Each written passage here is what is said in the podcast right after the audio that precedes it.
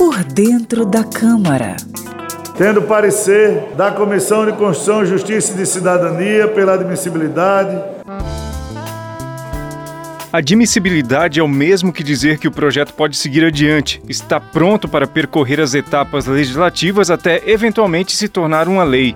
O parecer pela admissibilidade indica que o texto cumpre os preceitos estabelecidos pela Constituição Federal.